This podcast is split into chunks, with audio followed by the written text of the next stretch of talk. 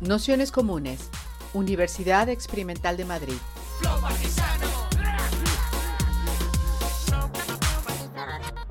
Toda la información en nuestro canal de Telegram Nociones Comunes o en nuestra web traficantes.net barra formación. Pues nada, si os parece vamos a ir eh, empezando, daros la bienvenida a todas, a todos, a todos a esta cuarta, pero al final última sesión del curso del fetiche de la maternidad. Eh, para esta sesión tenemos la suerte de contar con, con nosotras, con Gracia Trujillo, compañera, a la que le hemos pedido una introducción que hemos llamado En mi cuerpo es mío, parentalidades y, mm, y reproducción no heteronormativa.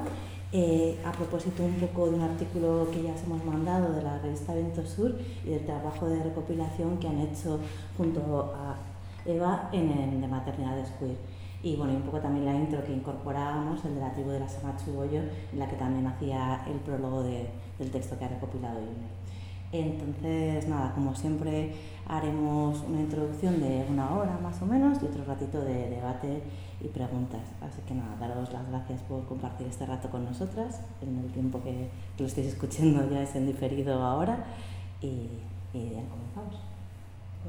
Bueno, pues eh, muchas gracias por la presentación, por la invitación a participar en este, en este curso tan interesante ¿no? sobre el fetiche de la, de la maternidad, ni más ni menos. ¿no?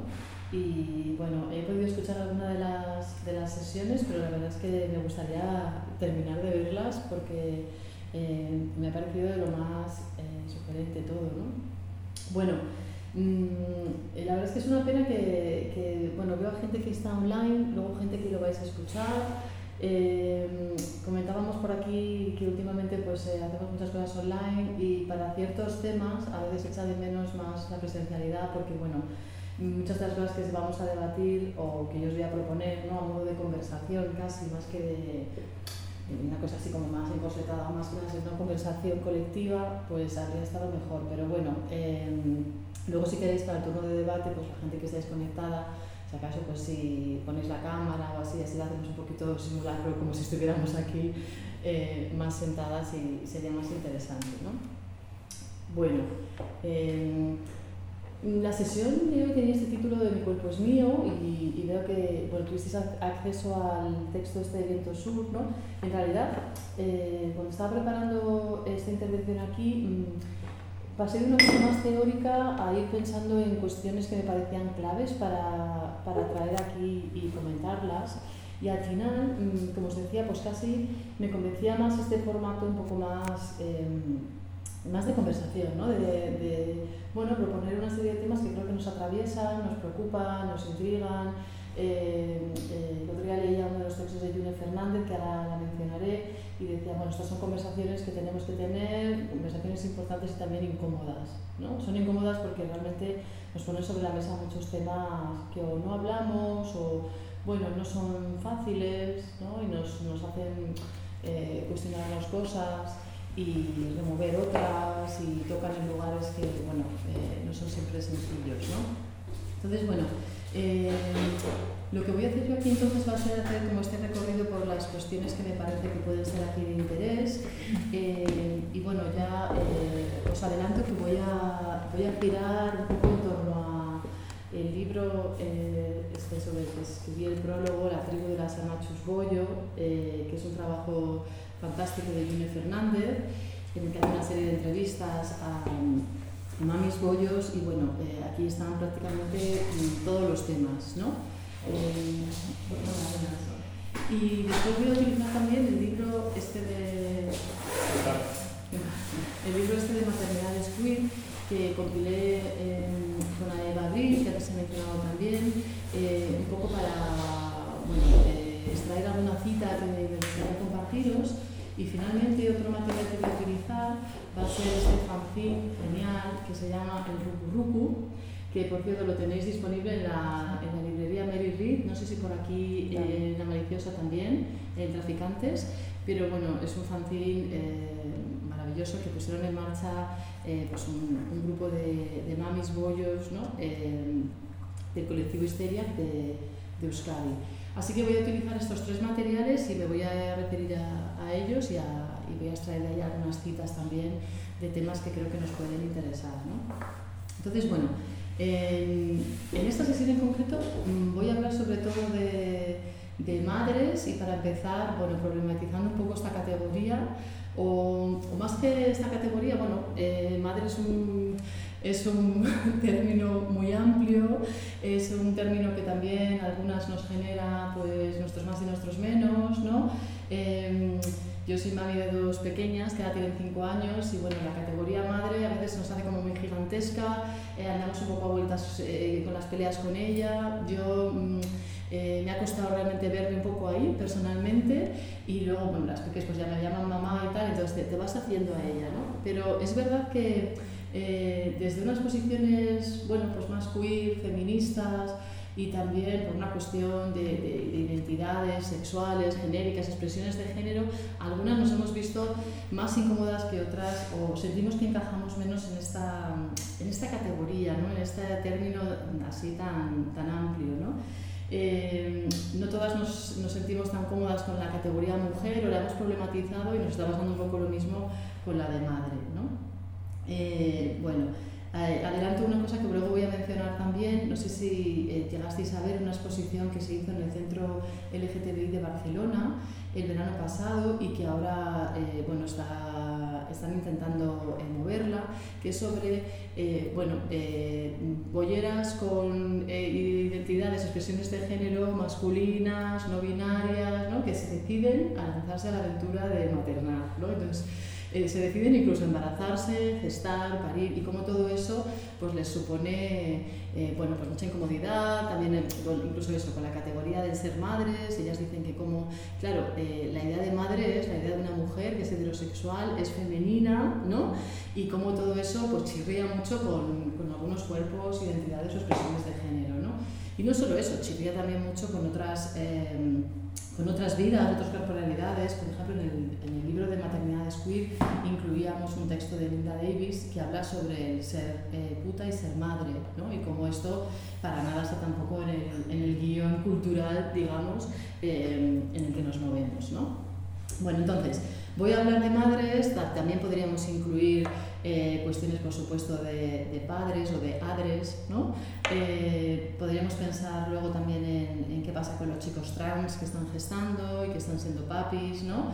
Eh, creo que aquí tenemos un, un, ámbito gigantesco, pero bueno, la verdad es que para, para la hora que tengo, ceñirme un poquito al tema, y por los materiales que he traído, pues sobre todo voy a hablar esto de, de madres trans y cis, de madres no binarias, eh, de madres no heterosexuales o no heteronormativas. Y aquí en la introducción, yo me acuerdo cuando Eva y yo escribíamos sobre esto, decíamos, bueno, oye, no heteronormativas, eh, esto como le parezca a cada una, ¿no?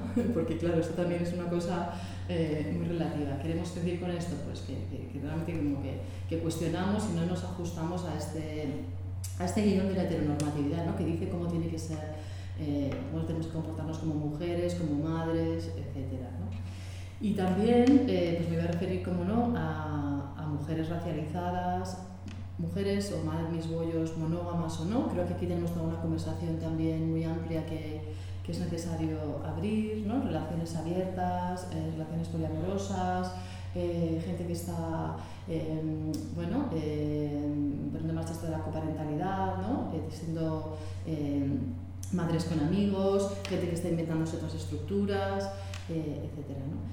En todo caso, eh, esta idea de, de, de, estas maternidades que realmente se escapan de, de, este guion y se escapan un poco de, esa idea más eh, ¿no?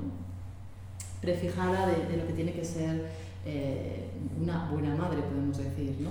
Y de hecho, cuando pensábamos en el título del libro este, eh, que publicamos en Egal, este Maternidades Queer, decíamos, bueno, podría ser maternidades queer aludiendo a todas estas maternidades no cis heterosexuales y o no heteronormativas, y aquí hacíamos un guiño, como siempre, a todas las compañeras también heterosexuales que a lo mejor están maternando de otra manera, ¿no? Y yo creo que eh, esto es muy importante, ¿no? Tenerlo en cuenta, ¿no?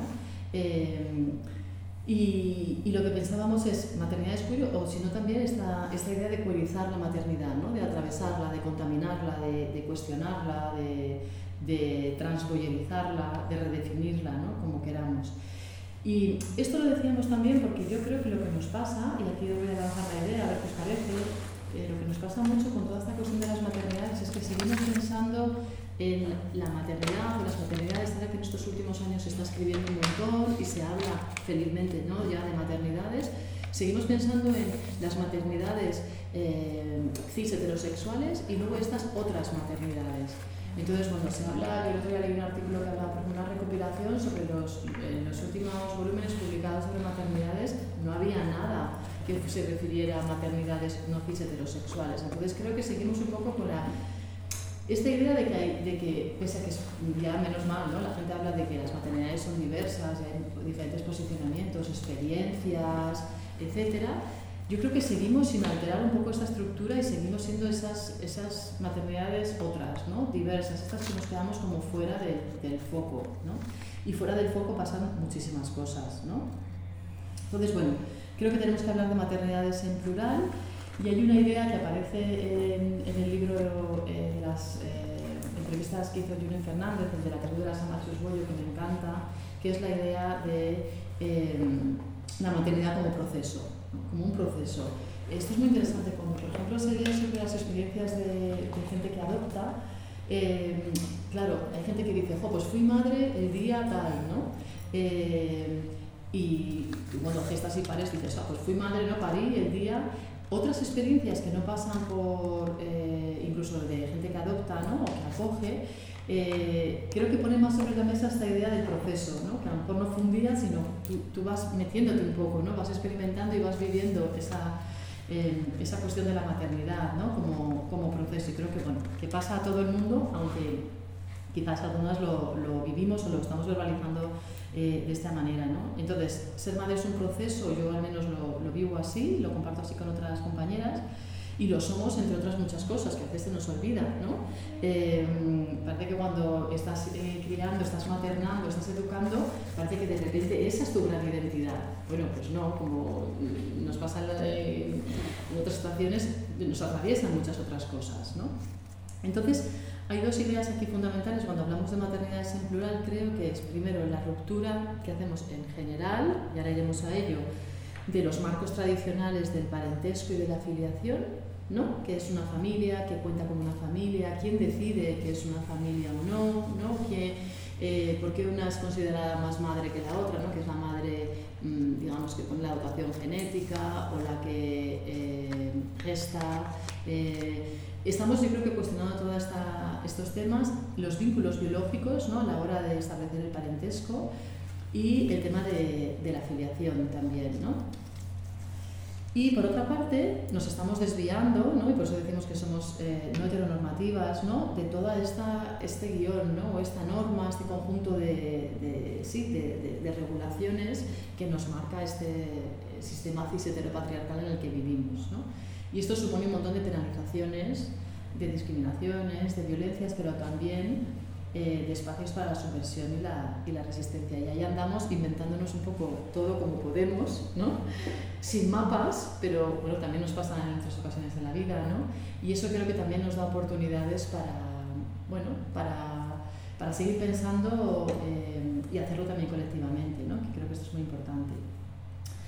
Hay una idea, antes de, de lanzarme a, un poco como al, a, a, comentaros las cuestiones fundamentales eh, que creo que mm, debemos analizar aquí, que es que tenemos una visión de la maternidad muy idealizada en general, ¿no?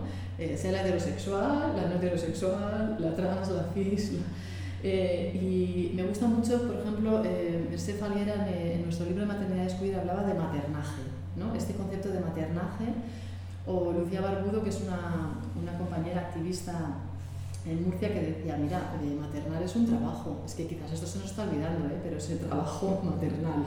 Y luego ya podemos mencionar mil otras cosas, pero realmente eh, es todo un trabajo. ¿no?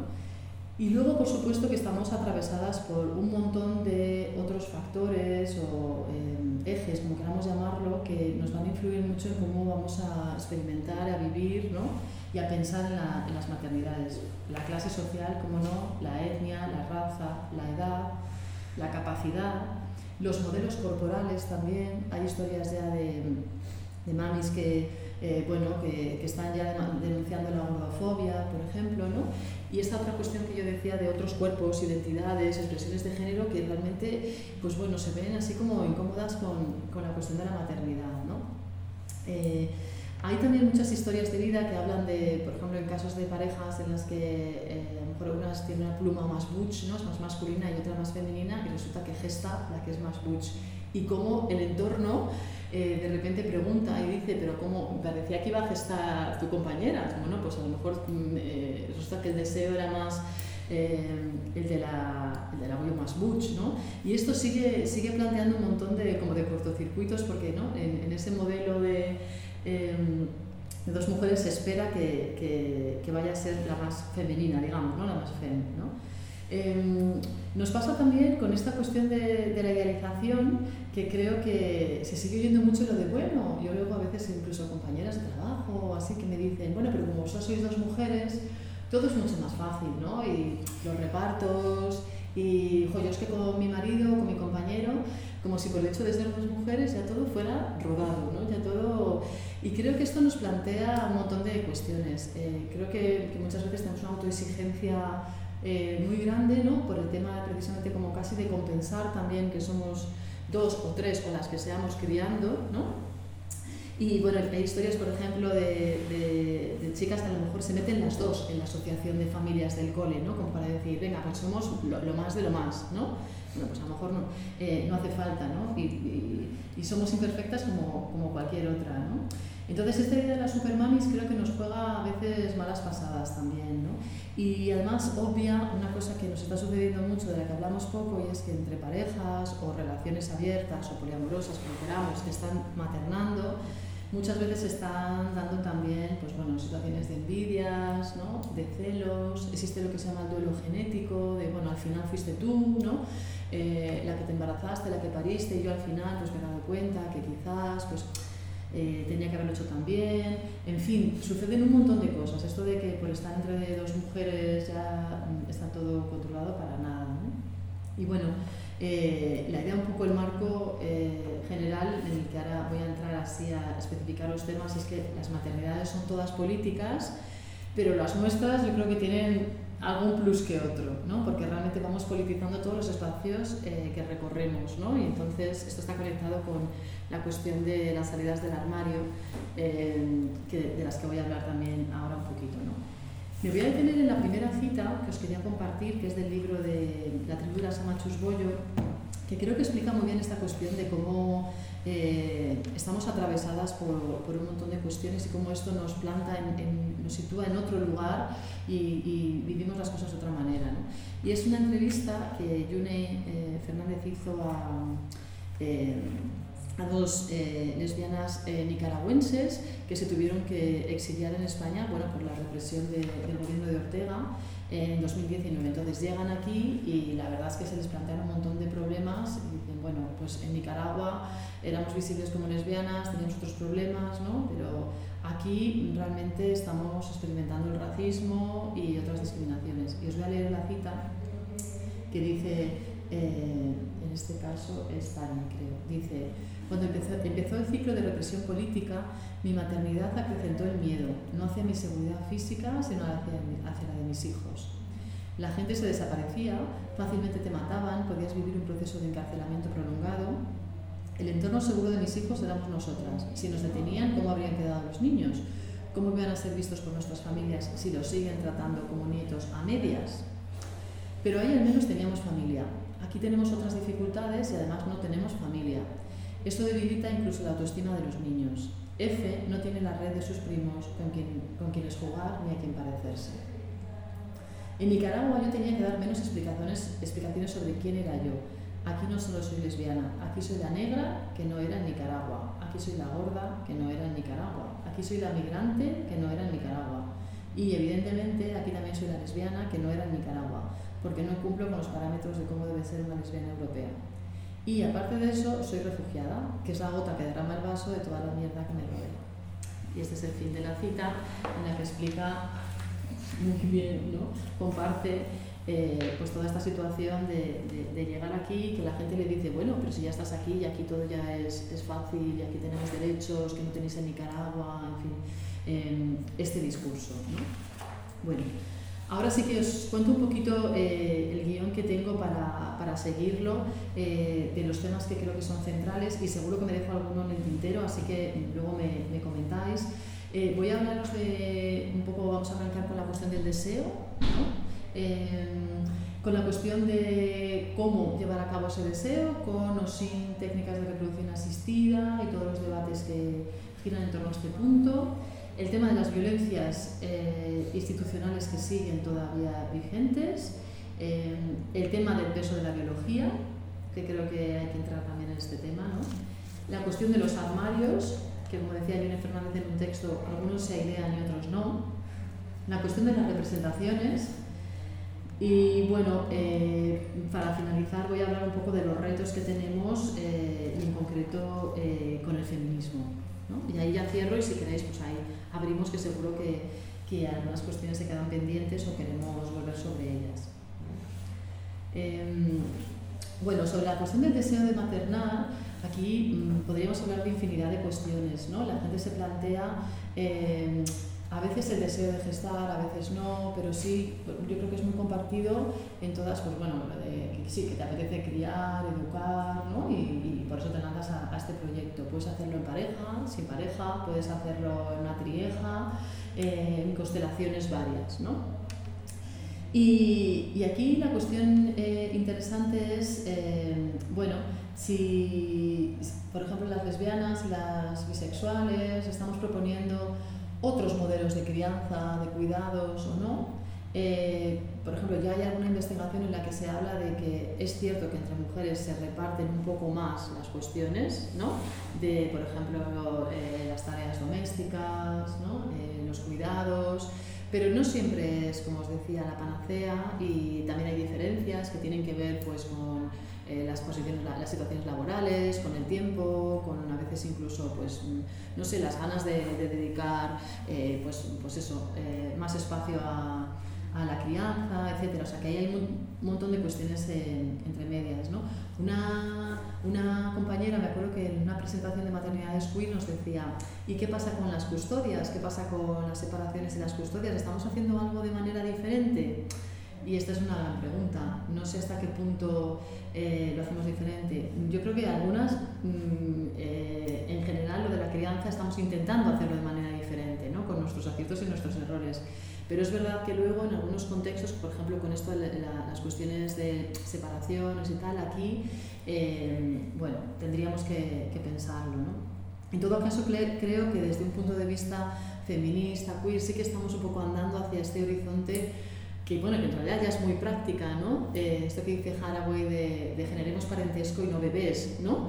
Eh, pensemos en, todas esas posibilidades que tenemos de, eh, de, plantearnos un, ¿no? un, proyecto de crianza y de, y de continuarlo, ¿no? Y, y, de, y de seguir ahondando en esto de las familias elegidas, ¿no?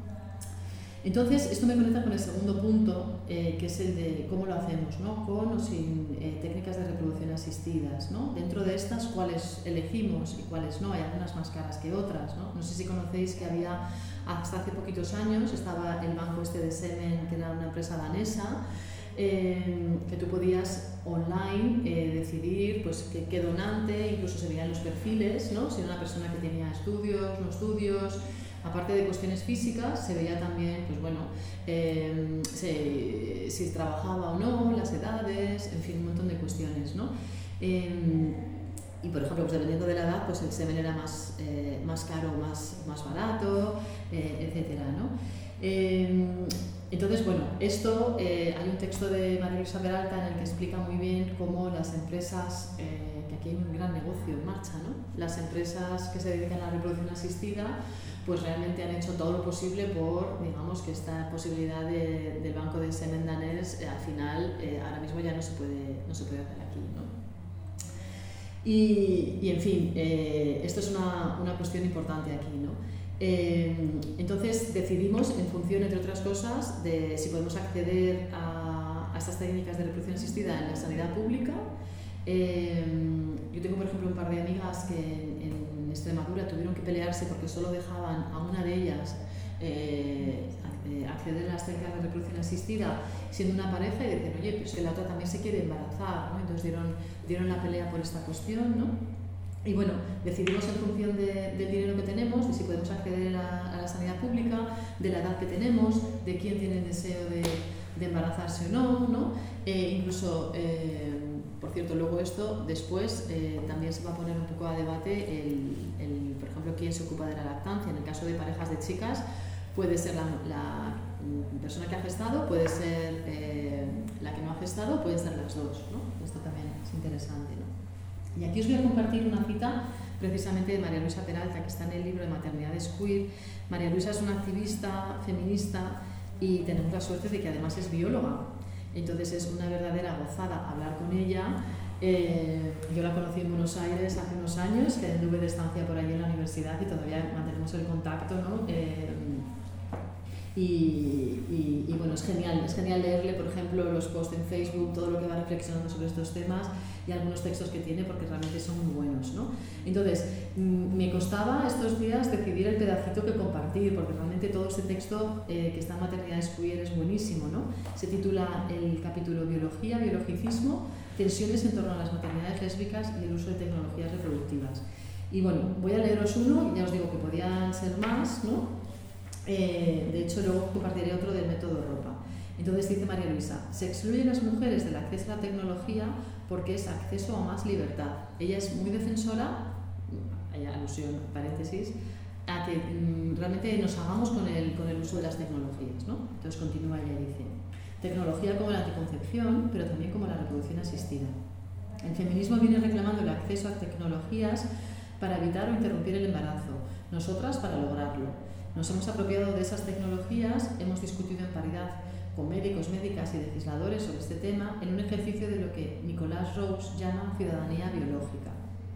Porque en general, donde el feminismo mayoritariamente tiene recelos históricos frente a las tecnologías, especialmente las tecnologías de intervención sobre el cuerpo, los movimientos y comunidades LGTB han tenido una posición de apropiación y resignificación. Entonces, bueno, luego habla del caso argentino, y un poquito más adelante, eh, lo que comenta es, no se trata de tener una visión antitecnológica, ni mucho menos de cuestionar las decisiones individuales de lesbianas y bisexuales que desean tener hijos por gestación, pero sí resulta importante analizar qué pasa con algunas tecnologías reproductivas cuya oferta fortalece un discurso biologicista del cual las lesbianas venimos tratando de despegarnos. ¿no?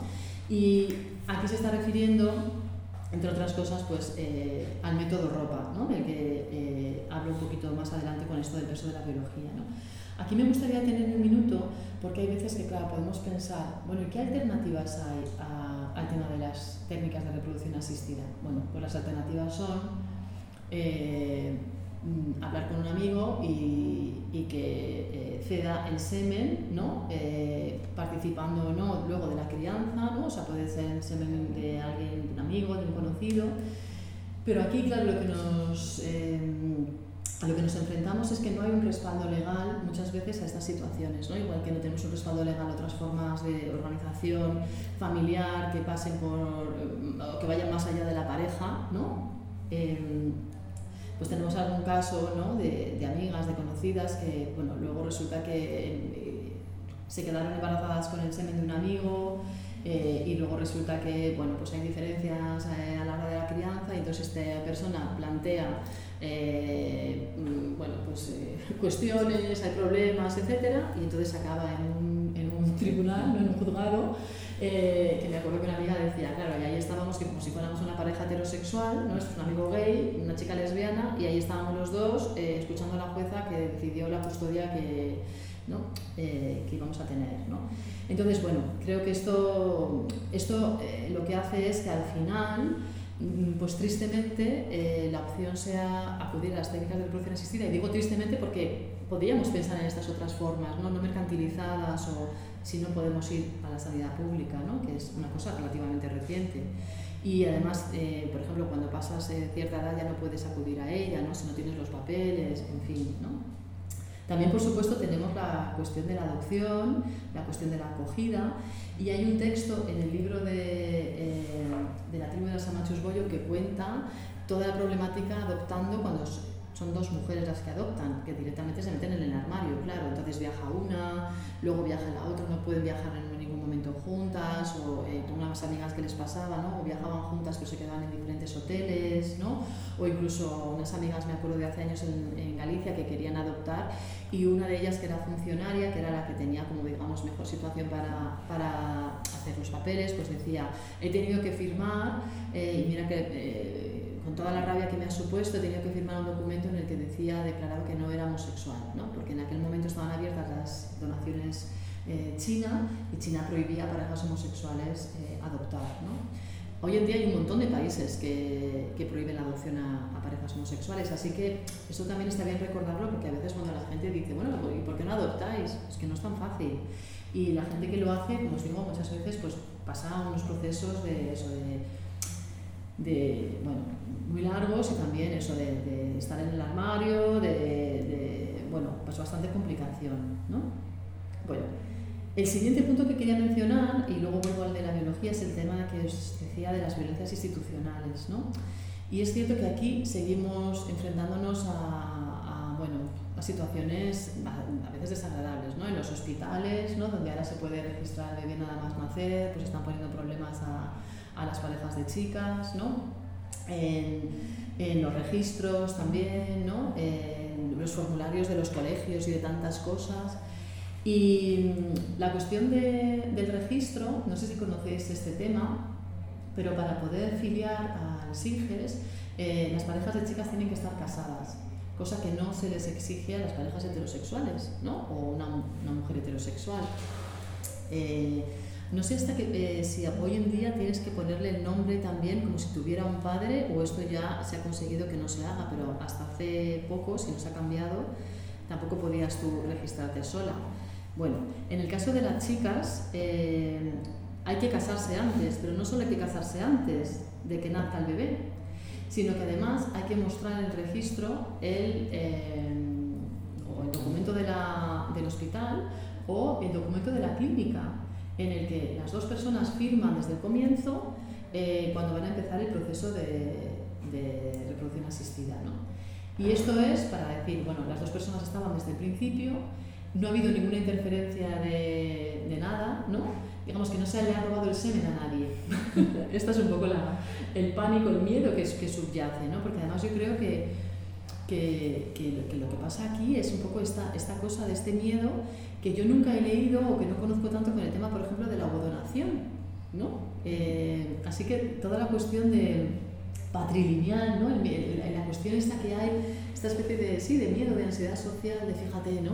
Eh, y, y, quién será el padre? O, o eh, han utilizado a alguien para, ser, para, ¿no? para embarazarse, para ser madres, ¿no? y hay alguien por ahí que no sabe que es el padre. En fin, toda esta, esta cosa que todavía eh, circula. ¿no? Y, y en relación con esta cuestión, eh, esta normativa, esta ley LGTBI que, que está a debate, eh, uno de los puntos que incluye es que no haya que casarse para poder filiar a hijos e hijas. Fijaos que esto supone un montón de estrés muchas veces a las parejas, porque sabéis que cuando te tienen que dar la, la cita para casarte, no siempre es rápido y el embarazo eh, va avanzando. ¿no? Y tiene que ser antes de que nazca el bebé, porque si no, la madre que no ha gestado tiene que adoptar al bebé. Y el proceso de adopción es largo y pasa porque una persona, un funcionario o funcionaria de turno tiene que venir a analizar si tú eres una madre idónea o no, ¿no? Y además esto supone que cuando nace el bebé tú no te puedes pedir el permiso de paternidad, se llama todavía, por cierto. Cuando son dos madres no hay dos permisos de maternidad, hay uno de maternidad y otro de paternidad. Seguimos con esta, con esta cuestión todavía, ¿no? hablando de, los formularios. ¿no? Esto, eh, menos en Cataluña, que el Código Civil catalán eh, sí que eh, recoge la posibilidad ¿no? de, que, de, que, dos madres registren al exige sin, sin, casarse en el resto del Estado, hasta que no se apruebe esta, nueva ley, seguimos igual. ¿no? Y bueno, también por, por ponerle un poco de, humor al asunto, que es esta gran estrategia, ¿no? esta gran herramienta que tenemos para lidiar con muchas cuestiones en el día a día, os quería leer una cita que me encantó de una entrevista también del libro de la tribu de las Amachus Boyo, que es una entrevista a Eugenia y Natalia, eh, que viven en Bilbao, tienen gemelos adolescentes y lo interesante es que fueron madres antes de que entrara en vigor la ley de eh, matrimonio igualitario, hemos venido a llamar ahora, ¿no? O sea, la modificación del Código Civil que permitió a parejas de gays y de lesbianas eh, poder casarse. Entonces, bueno, cuentan un montón de anécdotas, ¿no? De cómo pues, no tenían referentes y cómo realmente estaban en un escenario pues, desprovisto de, de ningún derecho, ¿no? Y entonces y uno les preguntaba, cuando se aprobó el matrimonio igualitario, ¿os casasteis? Entonces cuentan un poco la aventura de, sí, fuimos de las primeras, no creemos en el matrimonio, pero, pero bueno, eh, no queríamos pasar a la adopción, ¿no? Y entonces, como muchas otras, eh, pues se tuvieron que casar, ¿no? Esta idea es muy compartida entre lesbianas feministas, queer, que dicen, eh, vivimos el tema del matrimonio como una verdadera imposición, ¿no? Entonces comentan ellas, dicen, eh, en este caso creo que es eh, Natalia, dice, O y B, que son los, peques, nacieron en 2003 y la ley es de 2005. No teníamos referentes y hay cosas que el sentido común te impide imaginar. Voy a registrar a las criaturas, pongo que las progenitoras somos ella y yo y me dicen, no, no, ¿esta señora quién es? Como si fuera la vecina del tercero. Pero no solo eso, sino que me obligaron a poner el nombre del padre, pues va a ser que no hay padre. Ya puestas, vamos a reírnos todas. Mm, George Washington, no me dejaron, claro. Tuve que pasar por el lado y, dije, vale, pues pon URA, de Unidad de Reproducción Asistida, y el principio presocrático del origen de la vida. Sacaron el nomenclator y URA no aparecía, pero aparecía UR, que es la primera civilización mesopotámica. Cuando llevé a mis hijos al Museo Británico y vimos el estandarte de Ur, les dije, mirad qué importante era Aita, que el papá nos queda, ¿no? Siempre nos lo hemos tomado con humor. Yo tengo dos libros de familia, el de cuando nacieron, inscritos como hijos de Ur, y el que nos dieron cuando nos casamos en cuanto se aprobó la ley de Zapatero. Bueno, en fin, viva la inventiva, ¿no? Porque, bueno, pues al final lidias con estas cosas y, y si es con humor, pues mejor, ¿no? Bueno, el siguiente punto eh, que os quería comentar es el del peso de la biología y aquí voy a retomar también a, María Luisa Peralta cuando habla de, la cuestión del método ropa, que es muy interesante, porque creo que esta es una batalla que tenemos mucho, eh, bueno, eh, las lesbianas, feministas, queer, ¿no? Esto de, pero estábamos batallando contra que era la biología, ¿no? La que aseguraba el parentesco y esto es lo que no queremos, eh, esto fijaos que se decía antes de, los hijos, las hijas de sangre. Eh, estábamos inventándonos otras cosas, estábamos hablando esto de las familias elegidas frente a las familias de origen. ¿Cómo es que hacemos ahora que estamos quizás reforzando un poco esta cuestión de, la biología? Y entonces María Luisa, eh, aquí en el libro de Maternidades Queer, explica y dice, ¿Qué es lo que nos está pasando ahora con, con el tema este del método ropa? ¿no? Y dice, el método ropa, eh, recepción de ovocito de la pareja, consiste en que una de las integrantes de la pareja produce óvulos que se extraen, se hace una fecundación in vitro y los embriones se transfieren a la otra integrante de la pareja. En los sitios web de clínicas de fertilidad se anuncia como la forma en que las dos podrían ser realmente madres, madres biológicas, participar activamente en la concepción. Hay parejas de lesbianas o bisexuales que comparten esta forma de ver la cuestión. Y bueno, luego habla del caso también eh, argentino, etc. Y más adelante dice, esta alternativa, el método ropa, vuelve a poner en el centro la biología como fuente de vínculo, a pesar de que recurrir a este método no siempre es posible ni deseable para, para todas.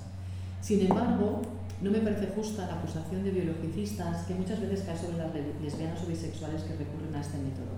Cada quien toma opciones que cree mejores para sí y difícilmente ninguna de nosotras puede dar cuenta de sus motivaciones últimas completas ni tenemos en cuenta las derivas sociales de esas elecciones en términos colectivos.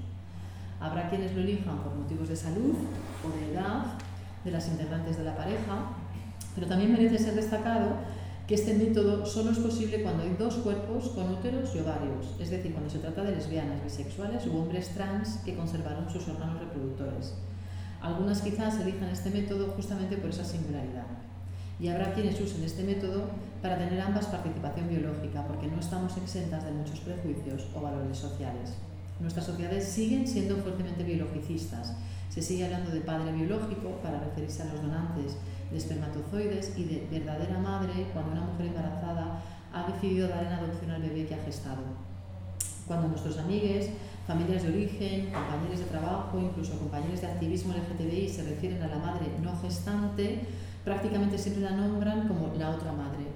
La que tiene el vínculo biológico nunca está en el lugar de la otra edad y con un sinfín de gestos, palabras, omisiones, otorgamientos sutiles de autoridad indican que la madre que tiene un vínculo biológico es más madre que la otra. Bueno, sobre esto podríamos hablar también largo y tendido, también con mucho humor, Yo tengo amigas que ya pues, se ríen y dicen, es que salimos de unas etiquetas y nos vamos a la otra. Fijaos que hace años, yo me acuerdo leyendo sobre cuestiones de sociología de la familia, eh, parentesco y tal, aparecía el tema de la madre social para la madre que no era biológica, ¿no? Hoy en día, eh, para caso de parejas de lesbianas y, otras, de hecho las parejas lesbianas no estaban mucho en las investigaciones, por no decir nada, ¿no? Eh, madre social era, por ejemplo, las madres adoptivas, ¿no? Para distinguir realmente de la que era la biológica. Eh, y creo que, que, esto nos sigue pasando, ¿no? Entonces, eh, hay ya pues, algunos textos, aquí por ejemplo en el fanzine este del Ruku pues también se refieren a, e, a ello, ¿no? Y dicen algo así como eh, bueno, ¿cómo hacemos para, para inventarnos otros, otros títulos, ¿no? Que dice el ruku ruku, eh, porque van mencionando varios ruku ¿no? Como run, run, runes, ¿no? Así como sí, cosas para pensar, ¿no? Dice el ruku ruku de cómo nos denominamos más allá de la otra madre o la madre no gestante. Pues a lo mejor madre ya está, ¿no? Porque aquí una chica, pues yo fui madre con una donación, hijo, me ha costado un montón de hecho, agradece mucho al grupo, ¿no? Todo el acompañamiento con el duelo, ¿no? Eh, y dice, pero al final, pues mira, soy madre y ya está, ¿no? Que es esto de que soy la no biológica, es verdad, ¿no? Que tenemos que escapar un poco de todas esas etiquetas, ¿no? Bueno, y, y, a fin de cuentas, pues bueno, eh, para cerrar este punto del, tema de la biología, ¿no? creo que eh, a mí me gusta mucho como ya las amigas muchas veces hablan de, pues somos las tietas, ¿no? Eh, amigas, amigos, amigues muchas veces están haciendo ¿no? de, de, red eh, en los cuidados ¿no? Eh, y lo interesante es bueno, pues seguir, seguir pensando en, que tenemos que seguir batallando el, pues eso, el reconocimiento social, legal de todas las formas de familia que vamos poniendo en marcha. Aquí hay un apunte que también quería hacer, fijaros, que tiene que ver con el siguiente punto que es el de los armarios, que es el de que eh, mm, nos pasa que hablamos de las familias elegidas, nos pasa que hablamos de las redes eh, de amistades, también que estamos saliendo de una pandemia, nos hemos quedado muy sola, muy solos, ¿no? que hemos visto que estas redes, pues bueno, claro, no, no estaban. Y también nos pasa que, eh, al menos en nuestro contexto, sigue pesando mucho la familia, la familia de origen, que, y aquí me voy a este punto de los armarios, eh, lo que le pasa en general, salvo excepciones, en general lo que estamos viendo en investigaciones sociológicas y también en los relatos de, estos libros que os comparto, es que hay una especie de vuelta a las familias cuando tienes un, un hijo. ¿no? Y, por ejemplo, hay un texto muy interesante y eh, yo se lo escuché también en unas jornadas a Rocío Lanchares, unas jornadas que organizaron las compañeras de Histeria Colectivoa, que decían es que las familias lo que hacen es que se redimen se redimen. O sea, tú, has podido tener una familia lesbófoba, mm, una familia que te hizo pasar fatal, que a tu pareja nunca la invitó a comer, que, pero luego de repente hay un nieto, una nieta, y entonces eh, esto parece que se borra, y Rocío decía directamente, bueno, es que mm, se redimen de, este pasado muchas veces pues de, de en fin, de, discriminación, pues sí, de falta de afecto, de, prejuicios, etcétera, ¿no? Y hay un texto también de Yune muy interesante aquí en el Ruku Ruku, eh, este que os comentaba, este fanzine. Eh, hay un texto muy interesante que, en el que ella habla de, de cómo, eh, bueno, pues pensábamos que teníamos una red más amplia de la que teníamos y quizás la red de amigas, pues claro, al final eh, pues son nuestras amigas, ¿no? Y entonces te apoyan y, te echan una mano lo que pueden, pero ¿hasta qué punto entran realmente en la constelación familiar? Pues yo creo que en algunos casos sí, ¿no? Pero, pero es difícil. Y os voy a leer una cita de nuevo de ella, de Yune, que está aquí en un texto de, del Ruku Ruku, eh, que se titula El Rucurucu de la tribu y empieza con la pregunta hasta de dónde está mi, mi tribu, ¿no? que planteaba Carolina del Olmo ya hace unos años en un libro. ¿no? Y dice ella, dice, de pronto constatamos que nuestra red es más frágil de lo que pensábamos, pero también porque nos descubrimos cayendo en la trampa de la concepción tradicional de la familia. Nos cuesta menos pedir ayuda a nuestras madres, incluso aunque vivan lejos, que aceptar la ayuda de nuestras colegas y vecinas. En esa segunda sesión de las jornadas, eh, se refieren a las jornadas que tuvieron, eh, yo participé en las primeras y en esta segunda, dice Yune, dos participantes que no tienen criaturas pero que les apetece mucho cuidar, expresaron que sienten ciertas resistencias por parte de sus amigas cuando intentan involucrarse en sus procesos de crianza. ¿Por qué ocurre esto? Contesté que en mi caso, aunque mi discurso sea otro, me doy cuenta de que tengo muy interiorizado el mandato por el cual una abuela debe priorizar el cuidado de su nieta por responsabilidad y por deseo, mientras que me da apuro tomaros la palabra a otras personas cercanas cuando me dicen que estarían encantadas de ir a pasear con Odei de vez en cuando. Y continúa y dice, pero si me encanta estar con Odei, me cae muy bien, dice siempre una vecina. En esa segunda jornada en la que conocimos las experiencias de crianza en comunidad y en familias que rompen con el pensamiento monógamo, pero también la experiencia de una madre migrada y sin pareja, vimos claro el reto de deconstruirnos el adultismo. Eh, desde el rol de moderadora, Chus González apuntó que acompañar a una personita en su crecimiento es una fuente de aprendizaje, de desarrollo personal y de disfrute para las personas adultas. Es decir, que tal vez la forma de involucrar amistades no es plantearlo como ¿me haces el favor de cuidar de vez en cuando a mi hija? sino de preguntarle ¿te apetece ser parte de la vida de esta persona maravillosa? Este es un cambio de foco importante. ¿no? Bueno, con la cuestión también de los armarios, que, eh, bueno, como os comentaba antes, eh, algunos se abren y otros no, ¿no? Eh, cambia la relación de las familias de origen con, con las, las mamis, ¿no? creo que, que seguimos con muchos armarios también, ¿no? Por ejemplo, eh, no hablamos mucho de qué pasa, como decía antes, ¿no? el armario de, las madres que son trabajadoras sexuales, por ejemplo, ¿no? o sea, que hay, más armarios. ¿no? Eh, y también eh, a veces no consideramos, bueno, cuando a veces la gente decide, pues por lo que sea, no salir del armario, pues por la razón que sea, ¿no? es una cuestión también personal, eso es cierto que, que también plantea a, pues no sé, estoy pensando por ejemplo en peques que van al cole, ¿no? pues plantea a veces situaciones eh, complicadas. De hecho, empezamos ahora también a, en este sentido a, leer y a hablar un poco de cómo los hijos a veces están discriminados por tener madres lesbianas, ¿no? O sea, que, que, el análisis no son solo las madres, sino qué pasa también con, eh, con esos hijos, ¿no? Pero bueno, como decía, creo que lo de salir del armario, pues bueno, es lo deseable, pero eh, en fin, no siempre es fácil, ¿no? Lo que sucede con la crianza es que la crianza te saca del armario, te saca del armario, ¿no? Entonces tú vas a la, pediatra, la pediatra, tú vas por la calle, ¿no? Tú vas al cole eh, y quieras o no, es muy difícil estar en el armario. Y además te plantea una situación eh, diferente porque ya no es un armario a título individual que eres tú la que tienes que contar o no contar, sino que tienes personitas pequeñas detrás, ¿no? Y es verdad que ahí, mm, no sé, yo personalmente pues eh, creo que es importante siempre que podamos estar fuera del armario, sobre todo por los mensajes que mandamos a los peques en este, en este sentido. ¿no? Hay contextos mucho más complicados que el nuestro, por ejemplo, en términos legales, en Grecia, en Italia, no tienen todavía eh, respaldo legal. ¿no? Yo me acuerdo, eh, hablando con una em, investigadora griega que está haciendo la tesis sobre maternidades lesbianas, me decía que en muchos casos, como no pueden eh, casarse, no pueden filiar a hijos e hijas, lo que hacen es que una es la madre y la otra es la tía. Y los hijos, las hijas crecen con esto, crecen con que de cara al mundo una es la tía, ¿no? de cara al cole, de cara muchas veces a, las familias de origen, a la calle, etc. Bueno, eh, os quería compartir ahora también otra cita eh, de Raquel, que bueno, también es, es, amiga, la, verdad es que a Raquel y Olga es una pareja de amigas que las, precisamente las conocí en unas jornadas de familias del LGTBI hace ya 3, 4 años bueno, pues las convencí un poco a que escribieran, ¿no? Las, eh, las empujé un poco a, venga, contad desde vuestra experiencia, ¿no? Ellas no, han estado tanto en el activismo, pero creo que tenían un montón de, de cosas que poder contar, también porque en el libro este de Maternidades Queer queríamos recoger pluralidad de voces y no todas a veces, eh, por supuesto, están en el activismo, tienen las mismas vidas, ¿no? Entonces, eh, Raquel habla de, una relación muy difícil con su familia. Eh, de hecho, bueno, eh, no fueron a la boda cuando se casó con su compañera, llevaban unos años sin hablarle y fue cuando ella gesta y pare a, los, a los peques, tiene mellizos, cuando el padre la llama. Entonces la cita, cuando ella lo cuenta, dice, veníamos de una relación difícil con mis padres que durante el embarazo había sido causa de conflicto entre mi mujer y yo.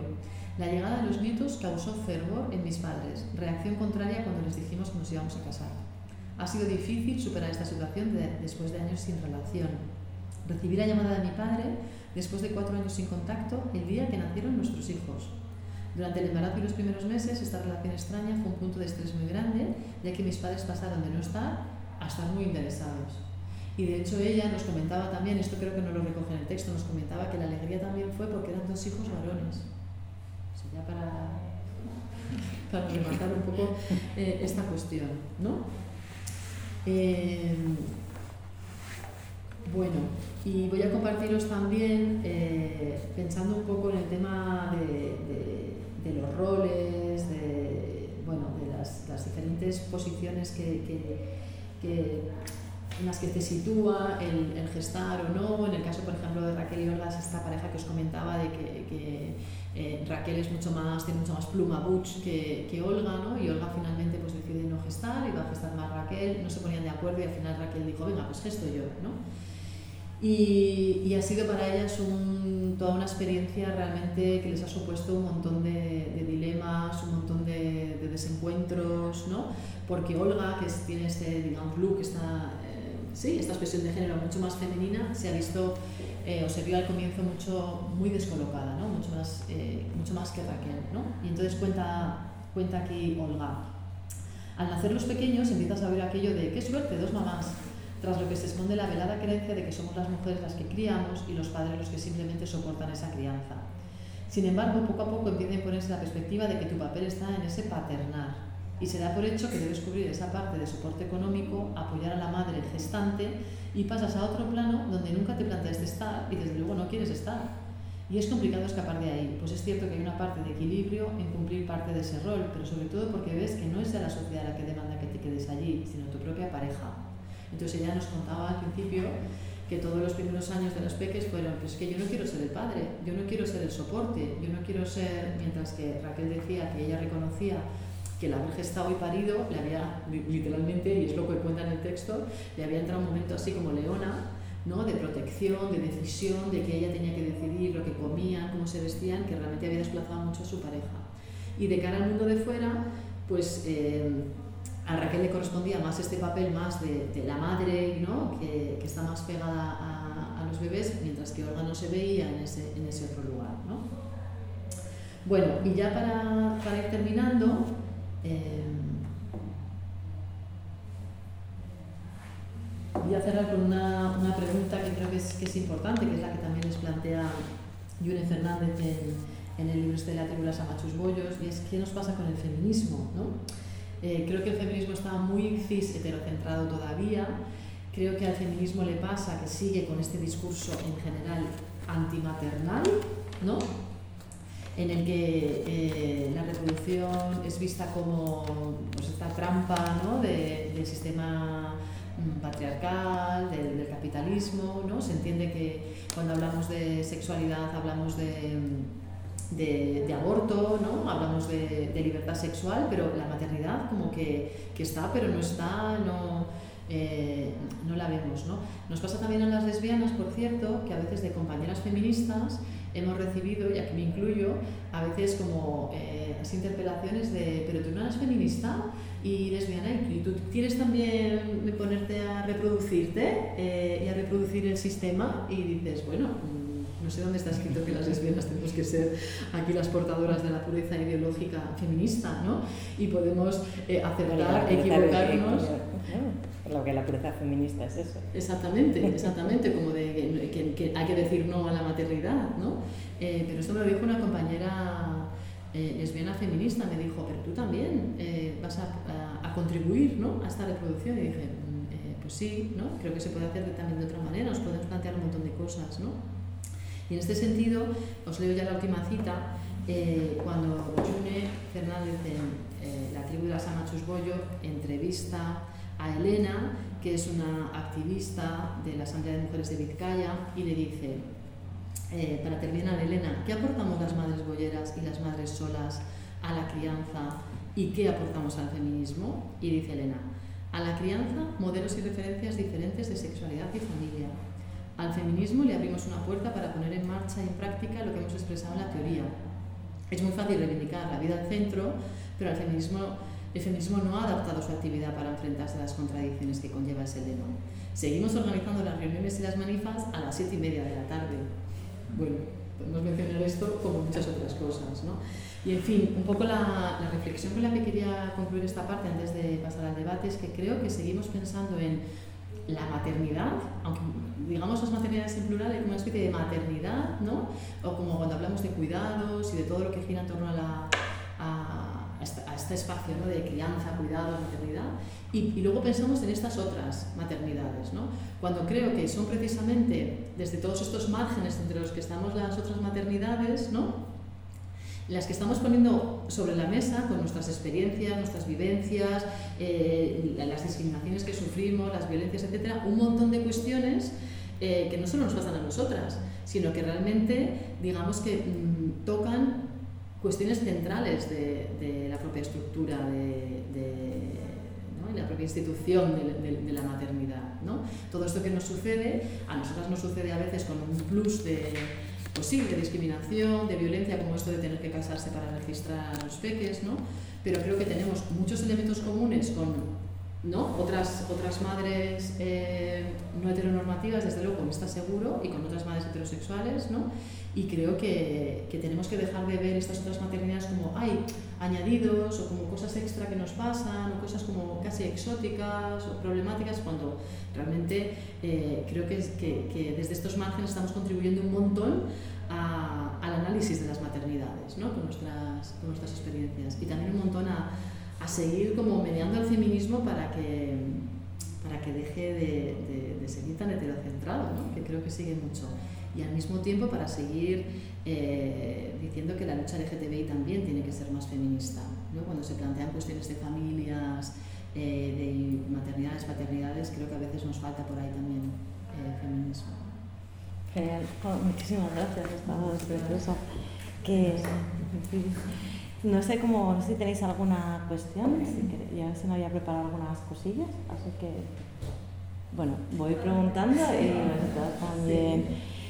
Pues, a, ver, yo tenía como cuatro temas que, bueno, no sé, como algunas cosas como esta última que no, bueno, que no sé qué ibas a contar, que tenía que ver con, bueno, ¿no? Pues ese enorme quizá el aporte que todas las maternidades no heteronormativas están poniendo en el centro y especialmente me gusta, me gusta esta idea de lo de nombrarlo, ¿no? porque es cierto que por lo menos... Eh, como que bueno, sí facilita eh, en algunos procesos el, el, poder distinguir qué está sucediendo en otro tipo de, de relaciones eh, heteronormativas y que también por estar atravesadas por un montón de desigualdades de género, al final pues también como ordenarla, ¿no? Que, bueno, también en un caso como el de Olga y y no creo que la otra compañera, ¿no? de, también de otras amigas sí, sí. Que, que también la más pluma aún de repente fue la que, la que gestó y se reprodujo absolutamente toda una colección en sentido además inverso de la que era más fem, eh, eh, bueno, pues de repente como si fuera un rol masculino, que no, no, como porque directamente reproducían lo mismo que otras amigas heteronormativas que pueden decir sus parejas, ¿no? Nos dan a esa demanda, bueno, con un montón de cosas que tú hubieras leído siempre en clave de género masculino y femenino y que de repente, al estar en esos dos cuerpos que no se esperaba absolutamente que, que fueran a ser así, ¿no? O sea, que no se esperaban que que ella fuera a reaccionar de esa manera, que de repente fuera la que quería estar en casa y no quería salir, la que era la, bueno, pues todo eso de repente colapsó mucho la, la propia situación, pero sí que es verdad que también a nosotros por lo menos ayudó la, también la capacidad de poder hablarlo, ¿no? O sea que sí que hay, se repiten cosas, pero también se, se diferencian. Pero bueno, pienso como que, que, es verdad que a lo mejor no sé, bueno, como esa capacidad de poder hablar porque transita o porque está menos polarizado, no solo entre ellas, sino como todo como un movimiento, que me parece como, como bastante chulo, porque mm, también recogiendo una de las preguntas que se te da desde el principio, que era la cuestión de la familia, que es para mí, bueno, que tiene más que ver a lo mejor cómo feminizar, cómo feministizar, cómo traer el feminismo a determinados contextos LGTBI y, o el papel que han cumplido las familias y cómo en muchos casos es verdad que la heteronormatividad, o sea, la no heteronormatividad rompe con parte de eso, pero con, no con los estratos fundamentales en los que estamos sosteniendo las familias como único lugar de, de reproducción ¿no? y como de los derechos adquiridos en torno a eso. Y que el trabajo que habría que hacer para imaginar otras legislaciones posibles, que no sea solo el reconocimiento de la familia en su diversidad, sino de otro tipo de mecanismos que estén fuera del propio reconocimiento de, distintos tipos de familia, que está guay, pero que hay como otra labor, yo creo, de investigar cómo podrían ser esas otras cosas que haría que no fuéramos tan familia, eh, pero a la vez estuviéramos construyendo parentescos, ¿no? O sea, como que piensas en, ¿no? pues en las familias es la cuestión de, de, la herencia, uno de los elementos centrales que construye ese linaje ¿no?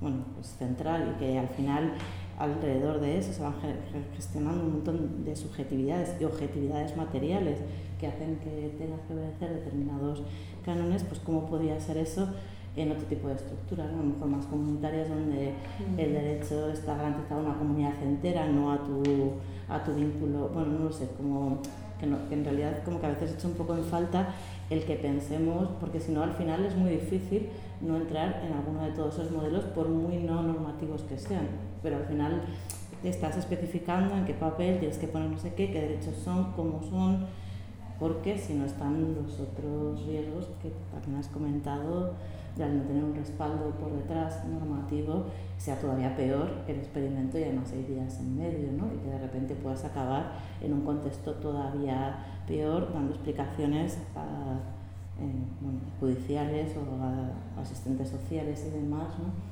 Entonces, bueno, como que esa parte de ejercicio de imaginar otras cosas que por lo menos en mis entornos no, no he conseguido como que, que, se trabaje mucho, también como preguntarte un poco porque a veces, ¿no? como que las luchas queer tienen, al menos para mí muchas veces esa centralidad de poner como el proceso en el centro, ¿no? o sea, como no dan lo que es bueno como para el conjunto de lo, de lo social, no tanto como para la especificidad. Eh, bueno, si queremos por ahí lo sí, sí, sí, fíjate, estaba, estaba pensando mientras hablabas en, en, la idea esta de que hace una falta una tribu para criar, ¿no? para educar. Y realmente eh, creo que todo lo que vaya todo lo que vaya en esa dirección creo que es que es muy interesante a nivel, a nivel personal, a nivel de crecimiento, por ejemplo, de los propios peques, ¿no? Cuantas más figuras adultas eh, tengan cerca, ¿no? que les puedan enseñar cosas, que les cuiden, que les quieran, eh, pues mejor. ¿no?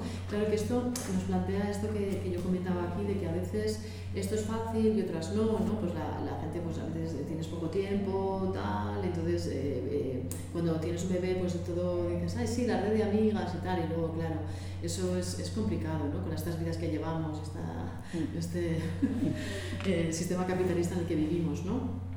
Y vidas precarizadas muchas veces, etcétera, ¿no?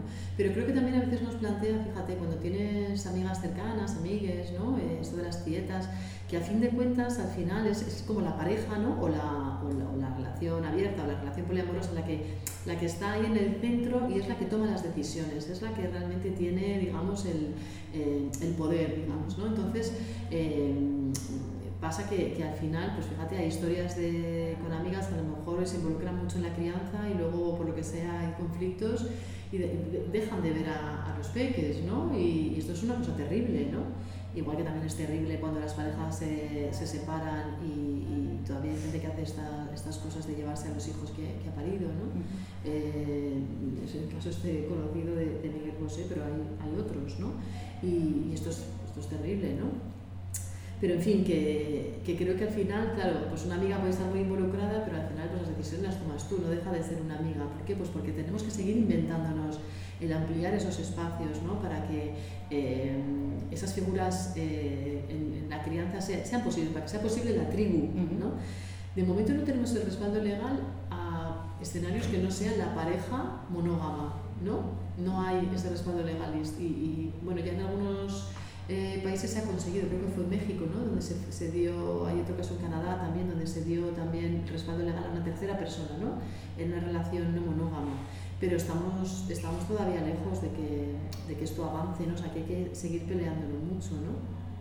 Y fíjate que, por ejemplo, lo que yo decía antes de cómo todas estas maternidades nuestras pueden iluminar un montón de cuestiones de las maternidades en general, eh, es interesante porque lo que les pasa a Raquel y Olga es que muestran lo difícil que es escapar a, un poco al, entramado patriarcal en el que estamos, ¿no? de la madre que cuida, el padre que es el proveedor, ¿no? que es el que, con el, que juega cuando vuelve de trabajar, ¿no? y ella puede trabajar, pero a fin de cuentas es la que lleva el peso, ¿no? de, la, que, la que sostiene ¿no? Eh, todo lo doméstico y tal, y luego eh, pues aparece el padre, hombre, por supuesto ya hay mucha gente que ha cuestionado este modelo y hay padres que cuidan de otra manera, mal, ¿no?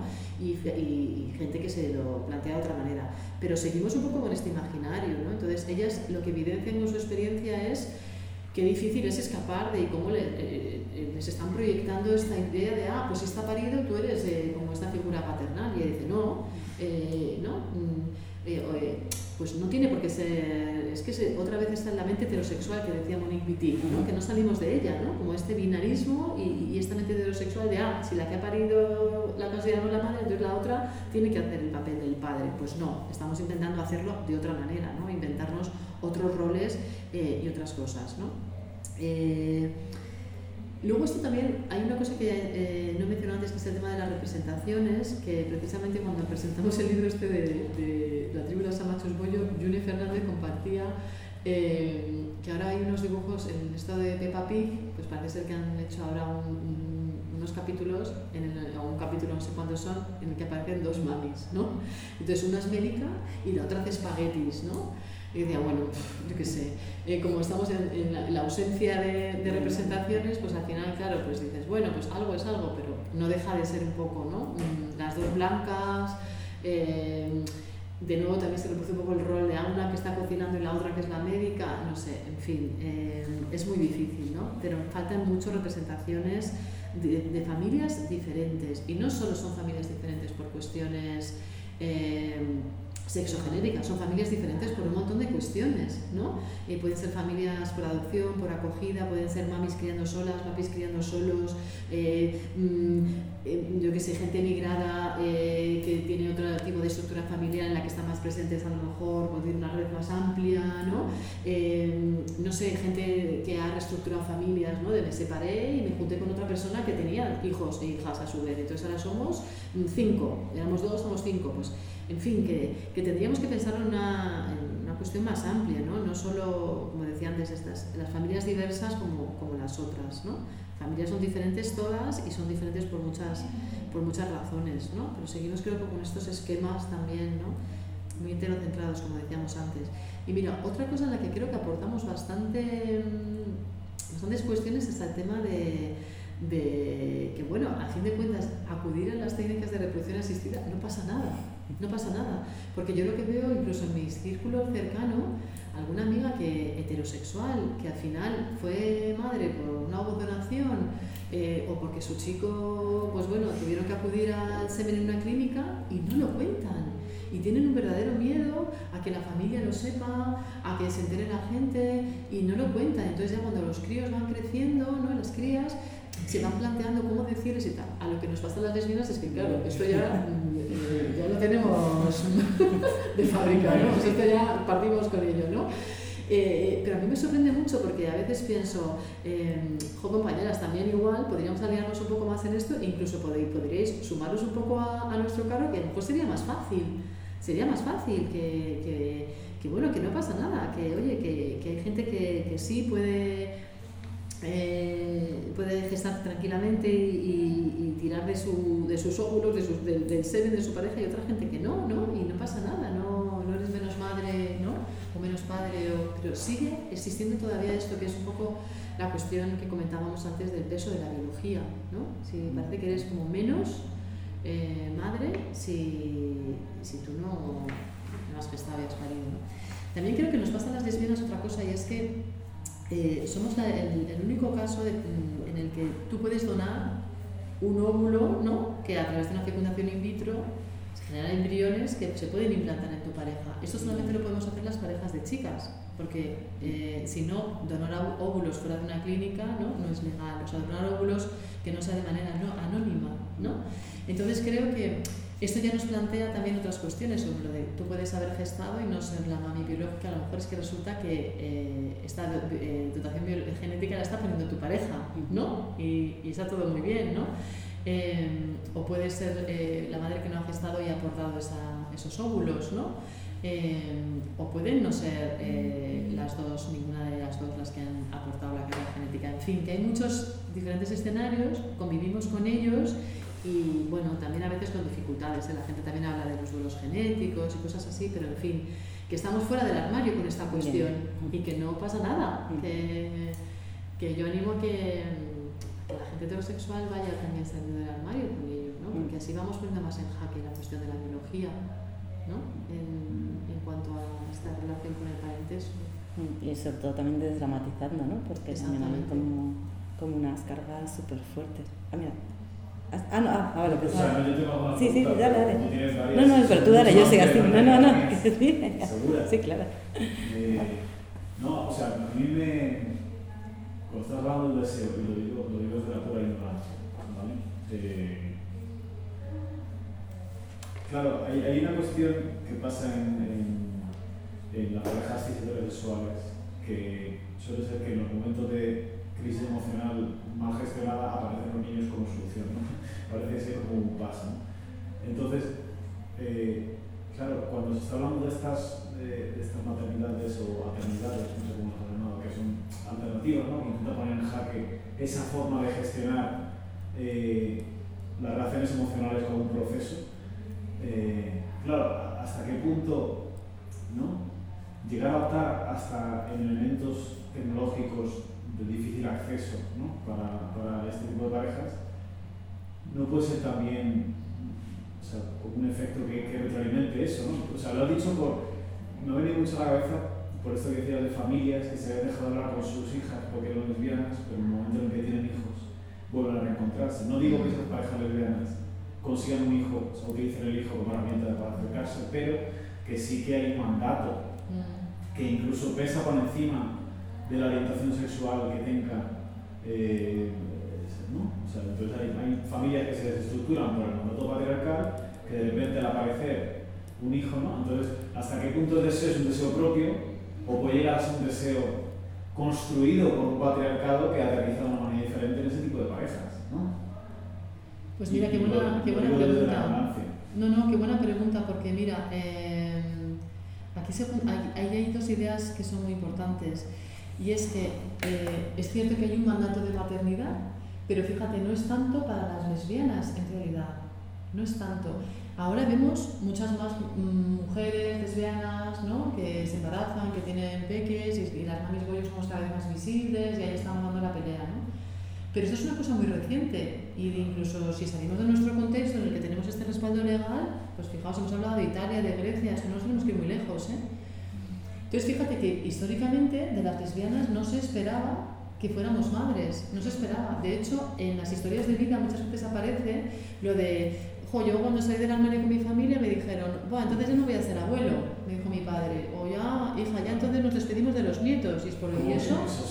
¿Y eso por qué? Claro, fíjate, porque se entiende que la identidad sexual en este caso está reñida con la maternidad. Es como, pues ya, nada, nuestra hija ya no nos va a dar nietos, ¿no?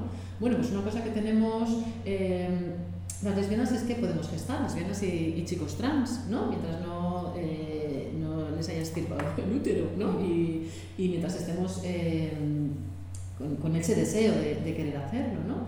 Eh, entonces, por una parte está, está cierto que este, este mandato, pero que no es, lo, no es igual para heteros y para, y para lesbianas.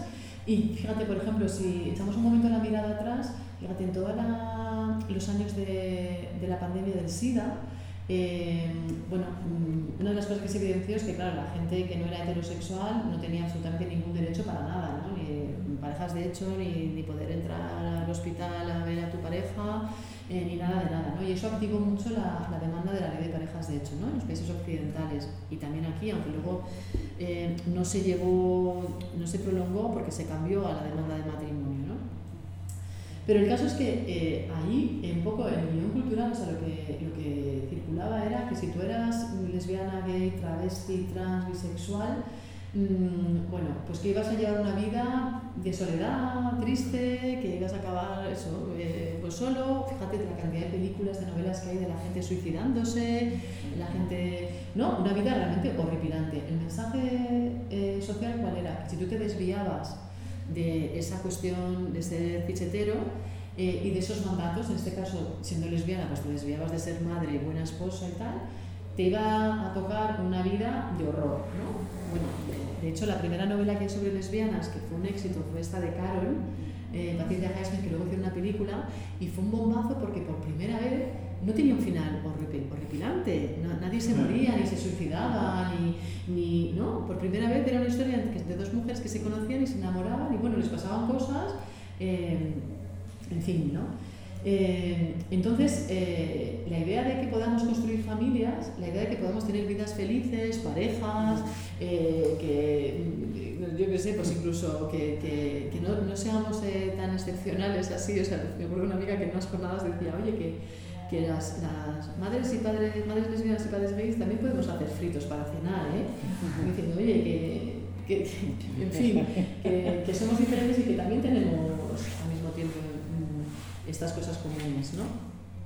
Entonces, eh, eso, el, el, poder tener parejas, el poder formar familias y tal es una cosa de las últimas décadas, ¿eh? no mucho más. Y ya te digo que nuestro contexto es uno de los menos hostiles en ese sentido, ¿no? en términos legales, ¿no? y lo que ha costado conseguir también esos avances legales. ¿no? Esto por una parte. Por otra parte, es cierto, es cierto que la maternidad te reconcilia, entre comillas, con las familias, ¿no? y es cierto que yo, por ejemplo, también estoy experimentando esto de como que te, te homologa de alguna manera. ¿no? Eh, eres lesbiana, pero eres madre, ¿no? Bueno, mm, tiene sus cosas, pero al final, al final, mira, al final está criando, ¿no? Está en casa, está con todos estos problemas, muchas veces te, te genera a veces espacios compartidos de, de, conversaciones, igual que a los hombres les pasa con el fútbol, pues a las mujeres, ay, que tienes el peque malo, ay, pues fíjate, yo también, tal. Este espacio de repente es un espacio como de, de intercambio con, con, compañeras de trabajo, ¿no? Que te preguntan, oye, ¿tus hijas qué tal, no? O vecinos en el ascensor, ¿y tus hijas qué tal? Vecinos que no me habían hablado en la vida, ¿no? Entonces hay una parte, es cierto, de homologación, ¿no? Y yo, por ejemplo, pues, pues me resisto mucho con eso, ¿no? Que digo, oye, eh, no, que no. Y también hay mucho de, de, como de, empujarnos al espacio doméstico, ¿no? De, a la pareja, a criar, a eso, a homologarte con, con las otras mamis que también lo tienen muy duro y lo están pasando fatal y están todo el día en casa, pues no. Ni esas otras mamis quieren vivirlo así, ¿no? Ni tampoco. Entonces hay una especie como de, movimiento todo el rato hacia eso, hacia la pareja y hacia una especie de como hacia la cosa doméstica, ¿no? y que es algo con lo que yo personalmente me peleo mucho y digo, oye, pues no, para seguir pues, haciendo cosas, viviendo, ¿no? Que todo pase por, por la crianza. Así que sí, son las dos cosas, ¿no? Son, son las de que ese deseo te reconcilia de alguna manera eh, con, ¿no? cuando eres madre y al mismo tiempo no dejas de ser esa madre un poco extraña, ¿no? Un poco rara, como eh, pues que no ha parido o que tiene una pareja que es otra mujer, ¿no? Es que me viene, o sea, lo digo porque es que también me viene mucho a la cabeza, perdón, no, no sé, puedo saltarme así, ¿no? Como tomo pocas, no, no sé si tú quieres hablar también. Que, eh, claro, es que había una película y estoy intentando recordarla, estaba viendo muy a ver si la he encontrado, pero no, era una pareja televisual, es de Netflix y es una tragicomedia en donde ambos, o sea, el, hombre y la mujer en esa pareja estaban buscando constantemente a través de una clínica de, un. Y hasta, hasta el punto de que eso, las escenas eran constantemente como ridículas y se sentían a sí mismos ridículas, ¿no? Pero entendían que el mandato era hay que tener un hijo. Entonces seguían eso. Entonces, ¿esto ocurre con las parejas heterosexuales? Sí, ¿no? La cuestión es, ¿eso ahora puede ser transmutable hacia otro lado? Por eso habla del deseo de tener hijos o no tener hijos, ¿no? O sea, es, es un deseo que es legítimo, pero ese deseo, ¿de dónde parte? Que también, o sea, que a mí me choca, obviamente yo no me he visto en la situación ni he compartido eh, experiencias de que me han contado ese deseo, ¿no? Pero, pero sí. es que no sé, ayer estuve lo de, de la me gustó mucho, es verdad, pensar de, joder, pues ¿por qué queremos tener bebés? ¿no? O sea, yo soy que tiene que con pareja, somos heterosexuales y lo tenemos bastante claro que no queremos ¿no? por muchas razones. Entonces, existe ese mandato incluso en mm. orientaciones diversas, en parejas diversas, en sí. diversas. Totalmente, totalmente. Sí, fíjate que mm, aquí ya también hay varias cosas en juego. ¿no? Yo creo que por una parte, por ejemplo, las parejas de lesbianas eh, el hecho de que haya, haya también lesbianas que no quieren, tengo amigas que desde mm, hace un montón de años dijeron que ellas que ni de broma, querían ser madres, que no se ven, que tal, y otras que sí, otras que, que de repente sí que les, les, atravesó un poco este deseo, ¿no? Eh, en las parejas es muy interesante ver cómo esto de instinto maternal, por supuesto que ya sabíamos que era un invento ¿no? eh, patriarcal, ¿no? pues es que es cierto, es cierto, incluso eh, me hace mucha gracia porque hay veces, yo he visto incluso una amiga ¿no? que la que pare luego está ahí y este instinto maternal resulta que la que no ha parido está mucho más encima, mucho, o sea, ¿qué es esto del instinto maternal ¿no? y del deseo? Y el deseo te puede aparecer por, mm, eh, o no aparecer, eh, puedes tener un momento en la vida en la que de repente te atraviesa, ¿no? Eh, no sé, es muy interesante. A veces, por ejemplo, en mi caso fue más el, de una de mis parejas que, que, sí que estaba ahí, que, que, sí que realmente quería y, yo empecé un poco más como de, bueno, venga, pues te acompaño, te acompaño como pareja en el, en el proyecto, ¿no? Pero a mí personalmente nunca me dio así como una cosa de... Mm, no sé, eh, si pienso en mi vida tengo como otros proyectos, otras cosas que me, me han entretenido más, me han, me han apasionado más y, mm, y bueno, eh, pero sí que me vi, de repente dije, pues mira, puede ser muy bonito educar, criar, enseñar, estoy viendo a dos personas crecer y es muy duro, es muy agotador, pero es muy bonito también, ¿no? Es realmente muy, mágico lo que planteábamos en el libro este nuestro de, de maternidades. Y lo que pasa es que lo que fíjate, lo que sí que plantean las, las maternidades lesbianas es que eh, son, son realmente muy pensadas. O sea, está el deseo, pero no es un deseo que de repente tú materializas o te quedas embarazada una noche o incluso te quedas embarazada sin haberlo querido. Esto es que le das vueltas y vueltas y lo piensas y negocias y quién se queda embarazada y quién se va a ocupar y cómo lo vamos a hacer. Y entonces a veces son procesos de años porque no te quedas embarazada la primera, porque eh, empezaste a gastarte los ahorros y te quedaste sin ahorros y, tal, o porque empezaste en la pública y luego, o sea, aquí hay historias de vida, eh, por ejemplo la de una amiga, Susana, que, que ha tenido un verdadero periplo, pero de años, hasta que finalmente se consiguió quedar embarazada. Y aparte también pues muy costoso y muy, porque claro, eh, las propias clínicas pues te van animando, no venga, pues uy, ya la siguiente tiene que ser, uy, ya te hemos visto mucho mejor esta vez, uy. Y entonces, bueno, la gente entra en procesos larguísimos y muchas veces muy duros, ¿no? Porque es muy difícil eh, ponerse un, un, una especie de límite, decir, venga, pues si ya la siguiente no lo consigo, pues igual lo dejo, ¿no? Y de hecho el libro eh, lo abre Mercedes Sánchez, que estuvo bastante tiempo intentando quedarse embarazada y finalmente no lo consigue. Entonces hace una especie de carta a la hija que no tuvo, ¿no? Eh, y dice, pues si en otro momento con más dinero ya se dejó los ahorros por el camino también, ¿no? Y, en fin, que está el deseo, pero que es, es una idea de deseo también como muy... Muy, macerado, por decirlo de alguna manera, no sé si no esta expresión. Pero, entonces, en, la, en, o sea, en el ejemplo este de la película que decía, también, o sea, que se notaba que era intento tras intento tras intento, ¿no? Y veías las caras de frustración, las caras de... O sea, está, creo que está muy bien hecha y no consigo encontrar, porque a mí me gustó mucho, es como que bien hecha está, porque ves las dos caras a la vez, ¿no? O sea, que para mí un proceso que sea dificultoso, hay veces incluso que te quita la reflexión del proceso dificultoso, porque como estás tan centrado en el proceso, ¿no? sí. pero que es una cuestión abierta, no que... Sí. Bueno, si estuvieseis hablando ayer de Haraway, claro, y de el tema multiespecies y tal, bueno, pues mira, eh, claro, aquí podemos darle un montón de vueltas al tema de, por qué la gente realmente quiere tener bebés al final, ¿no? Eh, pues yo, eso, yo personalmente también por una cuestión ideológica, ¿no? Yo podría haber pasado sin ellos eh, y, y, no sé, creo que también como activista y todo lo que hemos ido haciendo durante muchos años hemos ido como pues trabajando en esta, en esta cuestión de, de, ir creando otras familias. ¿no? También la experiencia de no ser heterosexual, que muchas veces te plantea conflictos con las familias, tal, es que realmente hace que esas familias elegidas sean un espacio súper importante, o sea, lo son para todo el mundo, ¿no? Eh, seas eh, lesbiana, trans, bi, gay o no, pero creo que en nuestro caso, eh, para la gente disidente, desde el punto de vista sexual y genérico, es que es todavía más, porque muchas veces las relaciones con las familias son duras, te has tenido que ir de donde vivías, te has ido a otro lugar más grande, ¿no? Para ver si conoces a gente, es que es verdad que esto sigue sucediendo, ¿no? Entonces, eh, bueno, a veces las lesbianas nos preguntan, y, y, la relación que tenemos con las ex, que hay mucho cachondeo con esto, ¿no? Como que las lesbianas tenemos este estereotipo y este cachondeo siempre con lo de que tenemos gatos y tal, que no es mi caso porque tengo alergia, me encantan los gatos, pero no. El tema de las exes eh, es que no es ninguna tontería. Eh, yo tengo amigas heteros que a veces me han dicho, pero ¿por qué sigues con una relación con esta ex? Y digo, mm, tía, pues porque porque es que realmente lo tenemos como muy incorporado en nuestras formas de, socializarnos y en nuestras redes.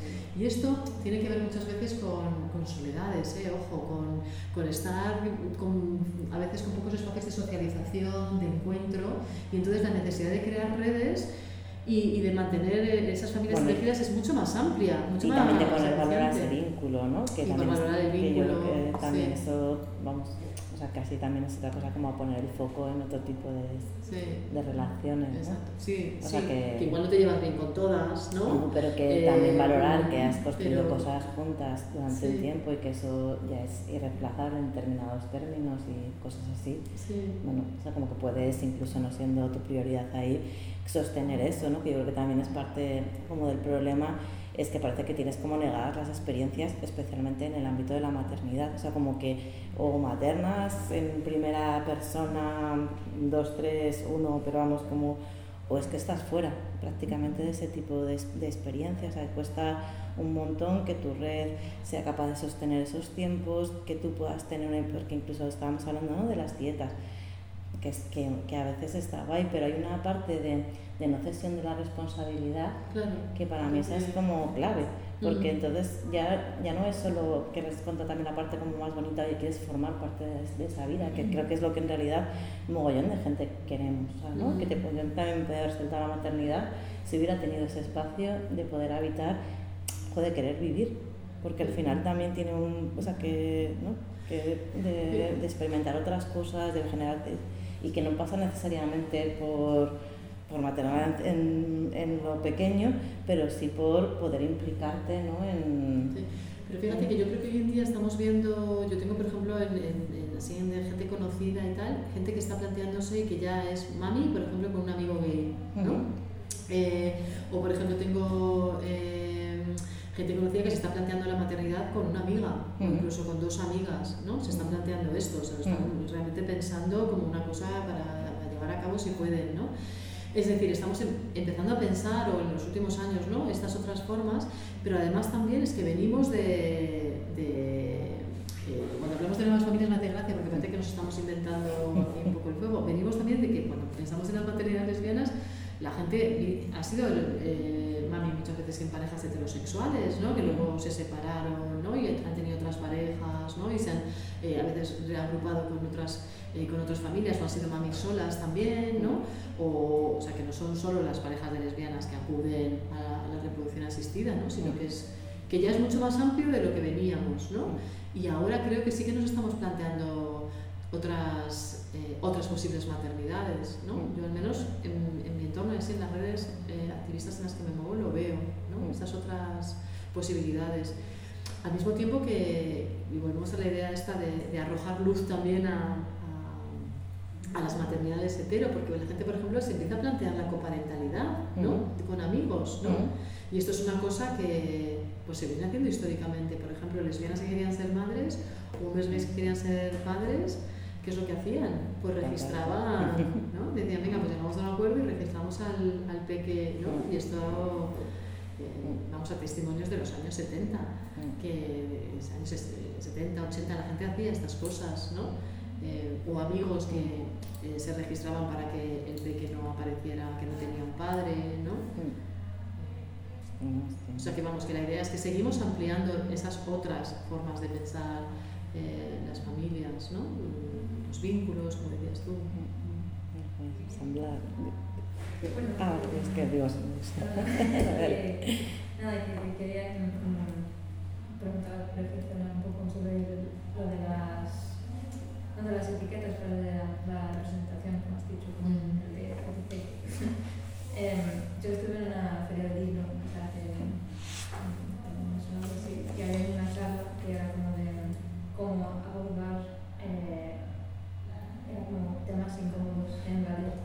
literatura juvenil, ¿no? infantil. Y hablaba Nando López, que es como más conocido como literatura juvenil, pero él es así y, bueno, trata mucho de tema LGBT y tal.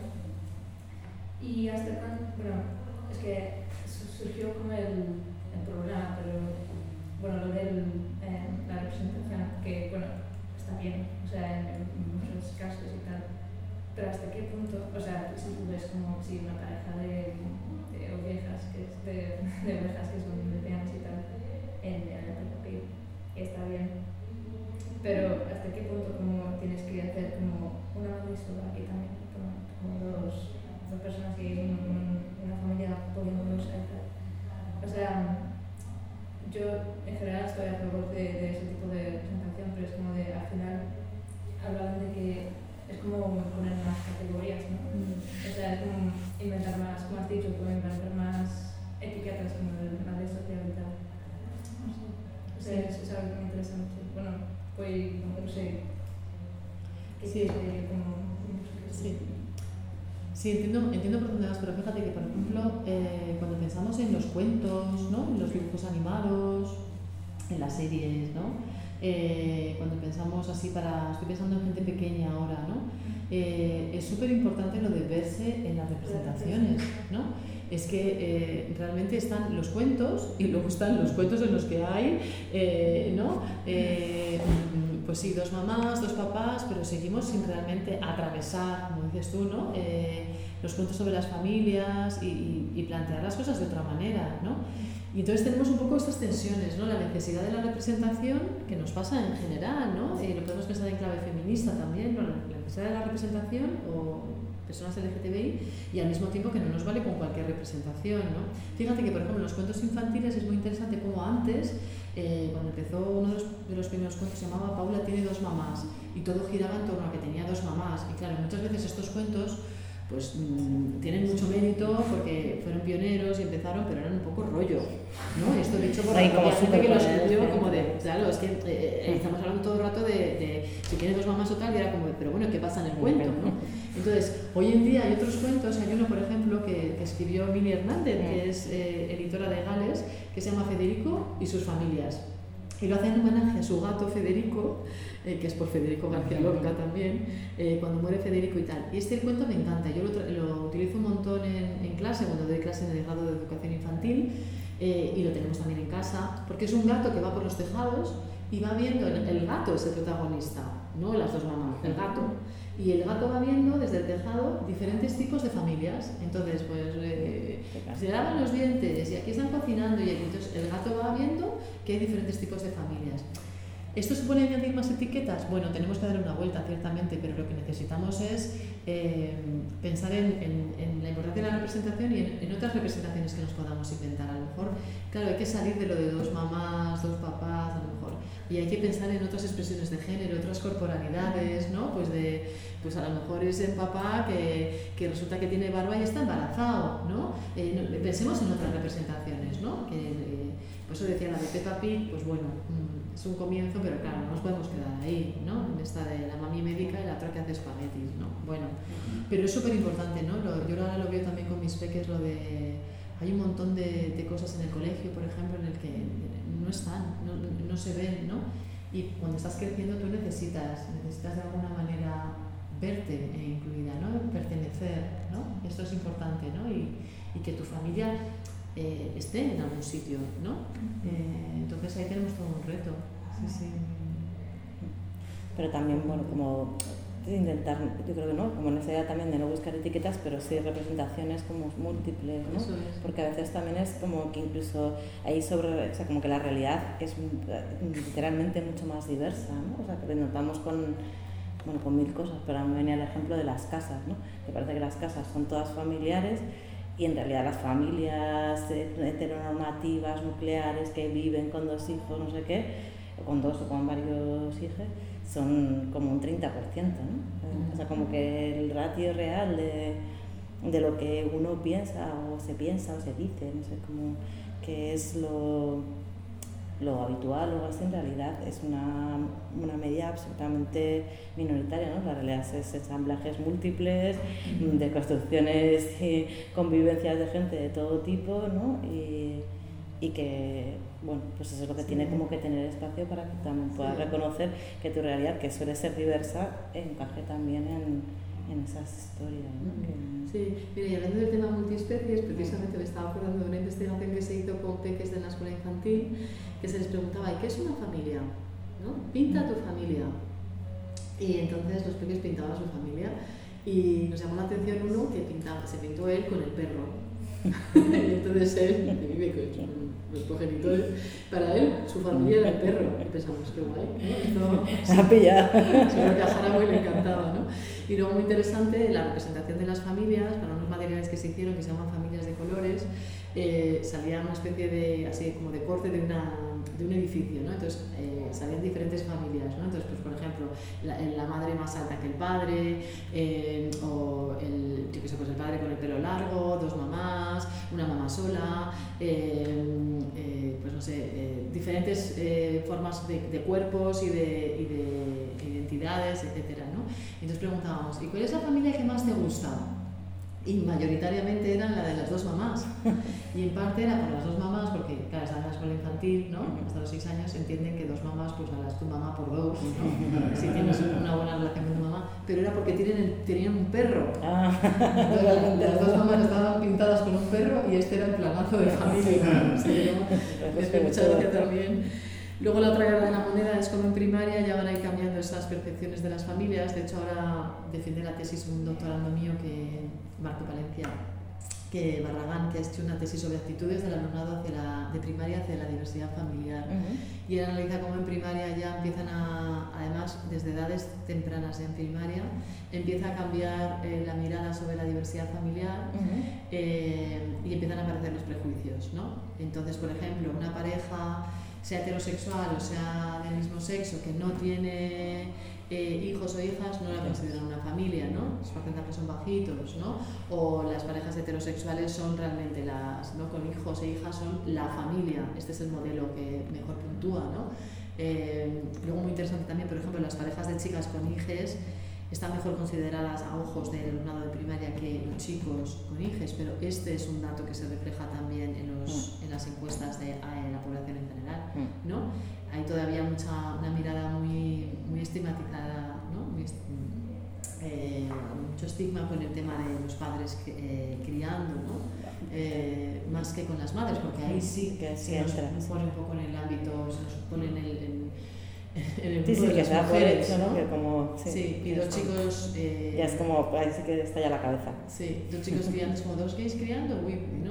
Y salen ahí todos los prejuicios, también los estereotipos de... Bueno, y del trabajo, ¿no? incluso, ¿no? Como ya considerando que incluso es una mujer fuera la que está haciendo el trabajo reproductivo, la- o sea, como Sí. que ya también ahí está súper cosificado. Sí, sí, sí, pero los, los chicos, fíjate, ¿no? Yo Sí, sí, no, vamos. Tengo un par de, de parejas de amigos gays, pues un poco la mirada es la de, hacia los gays es la de la promiscuidad, la fiesta, ¿no? Y, y, y vosotros padres, ¿no? ¿no?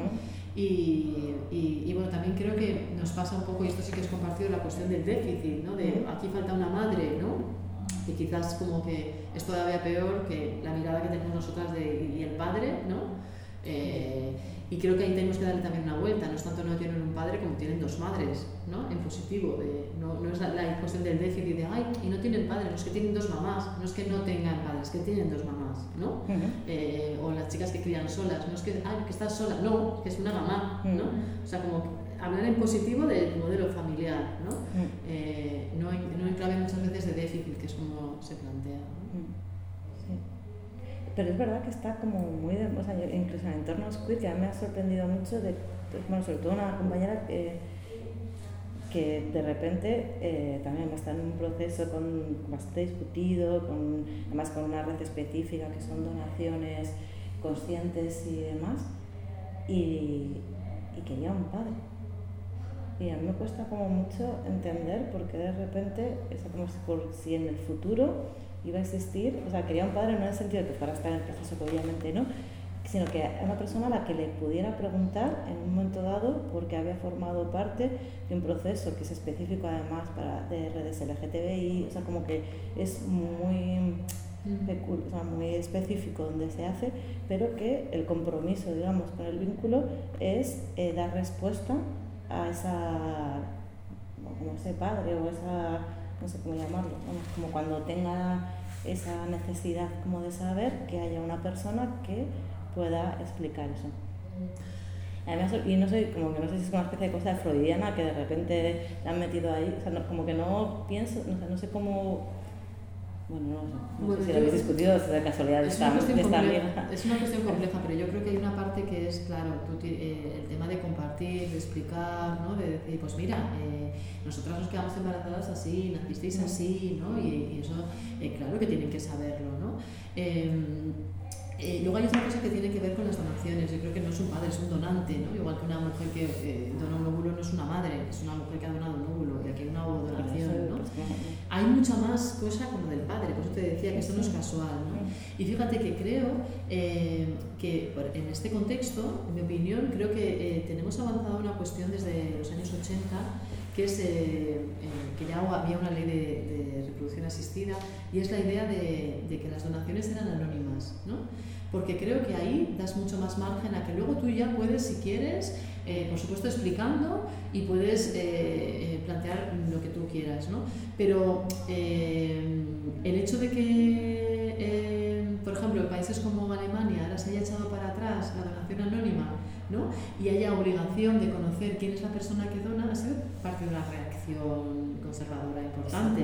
Entonces creo que hay que partir de la noción de que si tú donas, tú no eres un padre. O sea, la idea de quién es un padre al final. Pues puede ser biológico o no, pues lo que veníamos hablando, pero es una persona que quiere, que tiene una intención, un deseo de criar, de educar, no una persona que donó semen un día, ¿no? Eh, o que igual incluso desapareció, ¿no? Eh, que esto es una cosa histórica también que sigue sucediendo, ¿no? La figura de los padres desaparecidos, ¿no? Eh, y lo mismo nos pasa con, con las donaciones. O sea, que creo que hay que entender las donaciones como son, ¿no? Y quitarnos un poco de todo este rollo de, ay, el- el- igual quiere conocer a su padre, pero es que eso no es un padre, ¿no? Entonces definamos que es padre, madre, o sea, que son figuras, ¿no? Que están en la crianza, que están en- con ese deseo de criar, de educar, ¿no? Y, vamos, así, así es como lo veo yo, ¿no? Que- Como generar más vocabulario para tratar el tema de, eso es un padre, eso es un donante, claro, que más vincular. Sí, o que puede ser un donante conocido, ¿eh? Puede ser un donante conocido y, y estupendo. Entonces, pues puedes en, en un momento dado, oye, pues que hay una curiosidad y tal, o hay una inquietud, pues venga, ¿no? Yo tengo una, una conocida en Barcelona que ella quería ser madre y al final pues recurrió a un amigo y el amigo le dijo, venga, pues eh, eh, vamos a hacer eh, nada, eh, y tú continúas porque yo no tengo interés en ser padre.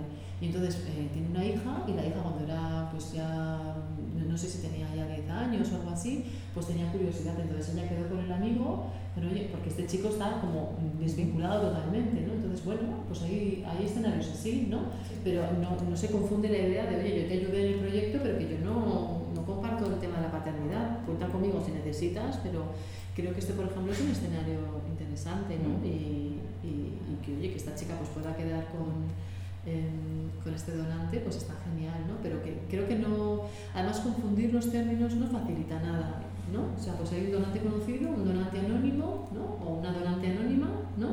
Y luego hay gente que está en, el- en la cuestión de, de la maternidad o de la paternidad o de como queramos llamarlo, ¿no? Eh, ese es el tema, ¿no? Y aparte creo que precisamente esto ahonda un poco en lo que veníamos hablando, ¿no? Tú puedes tener un padre o una madre que se desentendieron de ti, eh, que desaparecieron de tu vida, que anda que no hay historias así, ¿no? Tristemente en la vida, ¿no? Y puedes tener gente que realmente ha estado ahí cuidándote, ¿no? Eh, que al final resulta que son más estas figuras de madres y padres, ¿no? ¿Qué pasa con la adopción, ¿no? O qué pasa con la- las figuras de acogida, eh, o con la gente que al final eh, pues acaba criando a los hijos de, o a las hijas de la pareja, ¿no? Y son realmente esas figuras de cuidado, ¿no? Y de, eh, y de- y figuras de, de cariño, ¿no? De, yo creo que es- así es como tenemos que entender lo de la maternidad. Y de hecho, uno de los eslóganes creo más interesantes de los últimos años es esto de las maternidades serán deseadas o no serán. Es que fíjate el abismo que hay entre una maternidad deseada y una que no lo es, ¿no? Eh, No, pues imagínate. o sea, el reto que es como- una no, algo que tú deseas, que tú realmente Total. pones ahí eh, tu energía, tu tiempo, eh, Mm. ¿no? Eh, tu deseo. Claro, no tiene nada que ver. Pues si queréis lo dejamos, os parece aquí, nos vamos por no liarte más sobre todo, porque eso es. Y nada, agradeceros mucho que hayas venido y que te hayas dejado liar para, para esto. Bueno, pues nada, Así que. gracias a vosotras.